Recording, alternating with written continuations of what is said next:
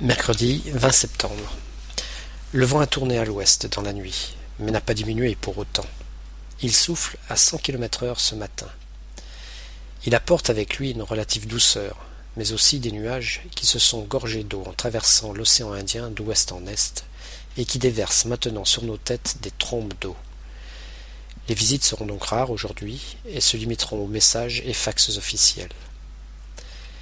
La pluie a nettement diminué dans l'après-midi alors que le vent, lui, n'a cessé de forcir. Contrairement à ce que j'avais pensé, j'ai eu beaucoup de visites. Les gens ne pouvant travailler dehors ont profité de cette inactivité forcée pour venir se détendre au comptoir de notre bar, où ils savent que l'accueil est toujours chaleureux. Jeudi 21 septembre. Une véritable tempête de neige est en train de s'abattre sur nous. Il y a à peine un instant encore, le soleil inondait la base, et en quelques minutes, le vent qui souffle maintenant à 80 km heure a amené avec lui de gros nuages noirs chargés d'humidité. Ce vent qui balaie rageusement la base soulève des nuages de neige, rendant la visibilité quasiment nulle. Nous sommes tellement habitués aux sautes d'humeur du climat de cette île que nous n'y prêtons même plus attention. Si ça se trouve, dans une demi-heure, il va de nouveau faire grand soleil. J'avais raison, et depuis midi il fait très beau, mais encore un peu froid car le vent rechigne à tomber. En définitive, ma journée était bien remplie, et ce soir, je vais faire un footing, sur le tapis de course bien sûr, car le vent est beaucoup trop fort. Vendredi 22 septembre. C'est aujourd'hui le printemps à Creuset, et on attend maintenant avec impatience un meilleur temps. Malheureusement, en signe d'adieu, l'hiver se rappelle à nous en nous offrant successivement averses de pluie et de neige, agrémentées d'un vent soufflant entre 80 et 100 km heure.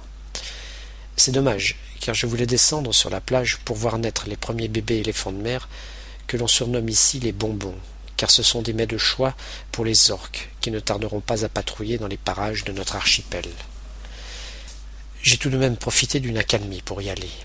Je n'ai pas assisté à sa naissance, mais j'ai pu caresser le premier nouveau-né sur notre plage. C'est une véritable peluche. Il est vraiment trop mignon. Le plus surprenant, c'est son cri. En effet, il aboie tel un chiot qui réclame sa tétée samedi 23 septembre. Encore ce week-end à passer seul, avant qu'Eric ne revienne. Il a annoncé son retour lors de la dernière vacation radio. Il y a encore eu deux naissances à la plage, mais je n'ai malheureusement pas pu assister à cet événement. Ce n'est que partie remise, car les éléphants de mer mettent bas jusqu'à fin octobre.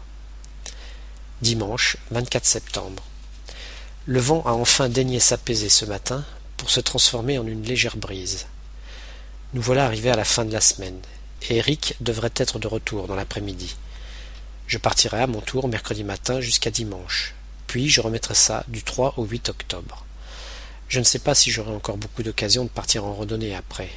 Il faudra donc en profiter. Lundi 25 septembre. Une nouvelle semaine commence avec un temps qui semble vouloir se mettre durablement au beau. Est-ce de bon augure pour notre randonnée? Je suis descendu à nouveau sur la plage dans l'après-midi, et j'ai pu caresser un bonbon. Bébé les éléphants de mer sont très doux, et ils ne sentent pas trop mauvais, mais cela change en grandissant. Ils perdent d'abord ce poil noir soyeux, pour adopter leur peau grise d'adulte, puis ils découvrent le plaisir de se rouler dans la boue et leurs propres excréments. Leur nourriture de base étant le calmar dont ils se gavent, leur haleine devient fétide et leur grognement, qui ressemble plus à des rots, renvoie des relents de poissons. En soirée, nous nous sommes retrouvés, toujours la même bande d'inséparables, chez les ingénieurs de géophie, où, autour d'un verre, Eric nous a raconté sa randonnée dans ses moindres détails.